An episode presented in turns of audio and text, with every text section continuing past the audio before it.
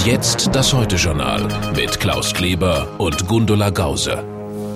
Guten Abend. Deutschland ist noch einmal davongekommen. Es war knapp, aber große Aufregung herrscht darüber nicht. Wahrscheinlich liegt das daran, dass unsere Fantasie nicht reicht, um auszumalen, was hätte geschehen können, wäre es nach den Plänen der Terrorzelle gegangen. Wer sich vor der Tat von der Polizei erwischen lässt, wirkt halt harmlos. Aber wer sich in der Bundeswehr zum Sprengstofffachmann ausbilden lässt und eine Dreivierteltonne Material beschafft, wer, und danach sieht es aus, Zünder dafür aus Syrien besorgt und Kleintransporter kauft, um sie möglicherweise zu Bomben umzubauen, so jemand ist hochgefährlich. Das Bild der Täter wird klarer und bedrohlicher. Elmar Thewissen berichtet. Die Terrorverdächtigen fuhren gern Auto um unbemerkt von den Ermittlern miteinander zu kommunizieren. Per Laptop wählten sie sich in drahtlose Internetverbindungen ein. Sie nutzten dafür ungeschützte Netzwerke von Anwohnern in den Straßen von Ulm. Über das Internet drängten die Drahtzieher in Pakistan im August, die Anschläge möglichst bald auszuführen. Deshalb beschafften sich die Verdächtigen aus Frankreich drei Lieferwagen ähnlich diesem. Sie sollten wohl zu Autobomben werden. Eines der Fahrzeuge habe Daniel S. unbedingt fahren wollen, heißt es. Der 22-Jährige bestand nach seiner Verhaftung darauf, unmaskiert vor Gericht zu erscheinen. Diese grimmige Entschlossenheit, so glauben die Ermittler, entstand in seiner Schulzeit im saarländischen Neunkirchen. Zuerst noch von seinen Mitschülern als cooler Typ bewundert, veränderte sich Daniel S. am Ende des 11. Schuljahres 2003, kurz nach dem Irakkrieg. Er sonderte sich ab, seine Leistungen wurden schlechter. Nach dem Schulabbruch leistete Daniel S. hier in Saarlouis seinen Wehrdienst ab beim Kampfmittelräumdienst der Bundeswehr, der in Krisengebieten Sprengsätze und Minen entschärft. Im Terrortrainingslager in Pakistan lernte der junge Deutsche dann möglicherweise alles Weitere, um die Bomben für die Anschläge in der Heimat zu bauen. Nun steht die Wohnung von Daniel S. in Saarbrücken leer, aber er hat, so scheint's, Wirkung hinterlassen. Sein Mitbewohner Erik B., ebenfalls ein Konvertit, ist nach Ägypten gereist, um Arabisch zu lernen. Zum Umfeld des Terrorverdächtigen Daniel S. gehören rund ein Dutzend weitere Personen. Die große Sorge der Behörden, die Verhafteten könnten zu Vorbildern werden für andere junge Gesinnungsfreunde, so wie der Rädelsführer der Terrorzelle Fritz G. einen Mann bewundert, den er einst in seiner Heimatstadt Ulm kennengelernt hatte. Mohammed Atta, den Anführer der Terroristen vom 11. September. Der Mann, der immer noch mindestens symbolisch der Führer von Al-Qaida ist, hat sich nach drei Jahren Sendepause wieder mit einer Videobotschaft gemeldet. Sein Bart ist nicht mehr so grau wie beim letzten Mal, also wohl schwarz eingefärbt. Diesmal kommt von ihm keine direkte Drohung, sondern der Rat an die Amerikaner, massenhaft zum Islam überzutreten. Dann werde auch die sinnlose Gewalt im Irak enden. Präsident Bush erkannte da eine Gelegenheit, den Irakkrieg als Kampf gegen Al-Qaida darzustellen. Dass Bin Laden vom Irak spreche, beweise doch, dass der Krieg dort nötig und sinnvoll sei, sagte er beim APEC-Gipfel in Sydney. Die Ermittlungen im Fall des vermissten britischen Kindes Madeleine haben offenbar eine dramatische Wendung genommen. Die portugiesische Polizei behandelt die Eltern jetzt offiziell als Tatverdächtige.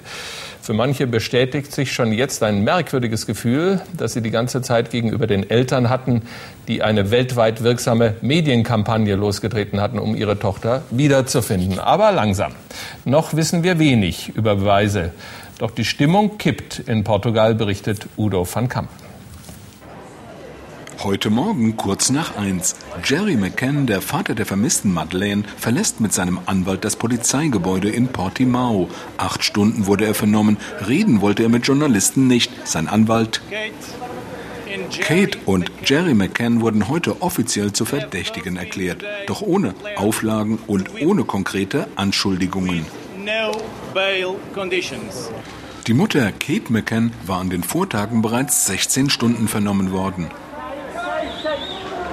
Vereinzelt Pfiffe und Buhrufe. Ihr Gang zur Polizei glich einem Spießrutenlauf. Geschockt und erschüttert seien die McCanns, erklärte die Sprecherin der Familie heute vor der Presse. Die Polizei hätte der Mutter einen Handel vorgeschlagen. Nur zwei Jahre Haft, wenn sie ein Geständnis ablege, das Kind versehentlich getötet und die Leiche beseitigt zu haben. Der Verdacht sei falsch und irrsinnig, doch die Stimmung in der Bevölkerung beginnt zu kippen. Schwer zu glauben, aber derzeit deutet vieles darauf hin, dass sie vielleicht doch involviert sind. Denn unsere Polizei würde ohne handfeste Beweise niemals eine solche Position ergreifen. Schlimm, wenn das wirklich stimmen sollte, dass die Eltern dahinter stecken. Es wurde so viel Geld gespendet, ihnen wurden so viel Hilfe und Sympathie entgegengebracht. Seit vier Monaten wohnen die McCanns in Portugal, nahe der Ferienanlage, aus der Maddie verschwand ihr Haus von der Presse Tag und Nacht umlagert. Die Familie hat sich eingeigelt. Jeden Samstagabend besuchten die McCanns die Kirche Senora da Luz, beten für und um Madeleine. Ob sie heute Abend kommen, ist unsicher. Menschen, die im Wetter göttliche Botschaften vermuten, könnten auf eigenartige Gedanken kommen beim Papstbesuch in Österreich, einem Land, in dem es die katholische Kirche zurzeit schwer hat. Gundula. Den großen Gottesdienst im Wallfahrtsort Mariazell besuchten trotz Dauerregens 30.000 Gläubige. Das 850-Jahr-Jubiläum der Pilgerstätte war Anlass der Papstreise nach Österreich. In seiner Predigt forderte Benedikt, Europa müsse kinderfreundlicher werden. Außerdem rief der Papst dazu auf, die zehn Gebote neu zu lesen. Sie seien ein Ja zum Leben. In Algerien sind bei einem Autobombenanschlag 28 Menschen getötet worden. Mehr als 60 wurden verletzt.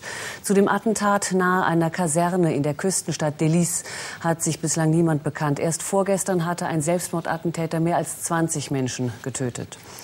In Frankfurt am Main ist ein Rabbiner auf offener Straße mit einem Messerstich verletzt worden. Nach Polizeiangaben hat ein südländisch aussehender Mann den jüdischen Geistlichen mit arabisch klingenden Worten angesprochen und dann niedergestochen. Die Ermittler gehen nicht von einem gezielten Anschlag aus. Es war ein bewegender Abschied von der italienischen Opernlegende Luciano Pavarotti. Zum Gottesdienst in der Kathedrale von Modena waren Trauergäste aus der ganzen Welt angereist, darunter auch Kofi Annan und Italiens Ministerpräsident Prodi. Der blinde Tenor Bocelli verabschiedete Pavarotti mit einer Mozart-Arie.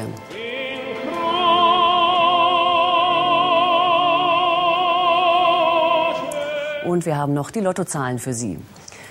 2, 14, 26, 27, 31, 34. Zusatzzahl ist die 42 und die Superzahl die 4. Die Gewinnzahl im Spiel 77, 83, 89, 059. Und in der Lotterie Super 6, wie alle Angaben ohne Gewähr, 94, 86, 79. Heute Abend, jetzt, geht das Filmfestival von Venedig zu Ende. Sabine Schulz erlebt für uns den Glamour und sie kennt den Siegerfilm. Der Goldene Löwe geht an Last Caution von Regisseur Ang Lee. Damit hatte niemand gerechnet, denn erst vor zwei Jahren erhielt Ang Lee einen Goldenen Löwen für seinen US-Cowboy-Liebesfilm Brokeback Mountain. Ich dachte, es wäre einfacher und weniger emotional beim zweiten Mal, aber genau das Gegenteil ist der Fall. Mit Last Caution, zu Deutsch etwa Begierde und Vorsicht, kehrt Angli nach Asien zurück. Shanghai zur Zeit der japanischen Besetzung Anfang der 40er Jahre. Ein erotischer Thriller um Liebe, Verrat, Lust und Täuschung. Es ist ein weitgehend unbekanntes Kapitel der Geschichte des Zweiten Weltkriegs, komplex und vielschichtig, bei den Festivalkritikern dennoch umstritten. Darauf hatten viele gehofft. Als beste Darstellerin wird Kate Blanchett ausgezeichnet. Schauspielkollege Heath Ledger nimmt den Preis für sie entgegen. Es tut mir ja leid, dass die schöne Kate Blanchett nicht hier sein kann und ihr mit mir Drecksack vorlieb nehmen müsst. Klar, sie dreht schon wieder in Los Angeles. Kate Blanchett, die als Bob Dylan die anderen fünf Dylan-Darsteller überstrahlt, in I'm Not There, diesem mutigen, ungewöhnlichen Filmexperiment. Und auch sie entschuldigt sich, nicht Brad Pitt zu sein. Der nämlich erhält den Preis als bester Darsteller, muss aber in Amerika Premiere feiern für seinen Film Die Ermordung von Jesse James durch den Feigling Robert Ford, für den er hier ausgezeichnet wird.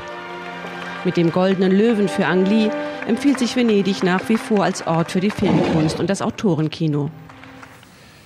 Also nicht nur die deutsche Mannschaft muss mit Ersatzproblemen kämpfen. Und damit geben wir zurück nach Cardiff zur zweiten Halbzeit Deutschland-Wales und wünschen ein gutes Spiel mit passendem Ergebnis. Bis morgen.